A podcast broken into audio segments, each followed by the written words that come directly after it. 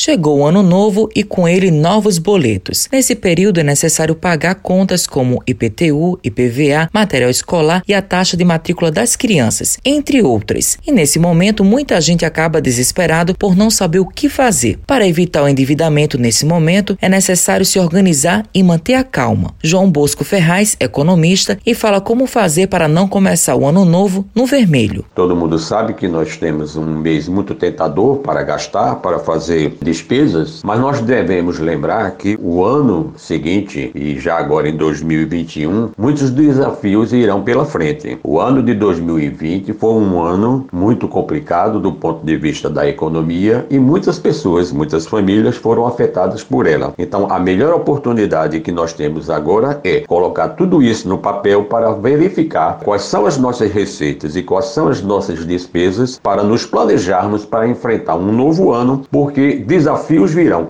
logo na virada do ano, logo nos meses de janeiro e de fevereiro, muitas das despesas irão surgir. O especialista pontua quais são os gastos mais comuns: matrículas escolares, compras de materiais escolar para os seus filhos, a renovação da matrícula do carro, vocês terão pagamentos de IPTU. Lembrando que nós estamos agora numa faixa da bandeira vermelha para a energia, então nós vamos ter uma energia mais cara. A partir de janeiro, o aumento da conta de água em quase 8% vai pesar muito no bolso do trabalhador, mas ela é necessária para recompor todo o equilíbrio financeiro da empresa de fornecimento de água. João Bosco ainda dá dicas para quem quer ter uma vida financeira equilibrada. A dica para uma vida financeira equilibrada é saber o que você ganha, saber o que você gasta e verificar o que você vai consumir, tornando ou até substituindo aquelas mercadorias por algo similar que faça o mesmo efeito para que você tenha a oportunidade de equilibrar as suas receitas e as suas despesas e com isso você ter uma saúde financeira muito boa, podendo inclusive se planejar, seja para quitar dívidas antigas que você tenha ou até mesmo economizar para o seu investimento. Matheus Silomar para a Rádio Tabajara, uma emissora da EPC, Empresa Paraibana de Comunicação.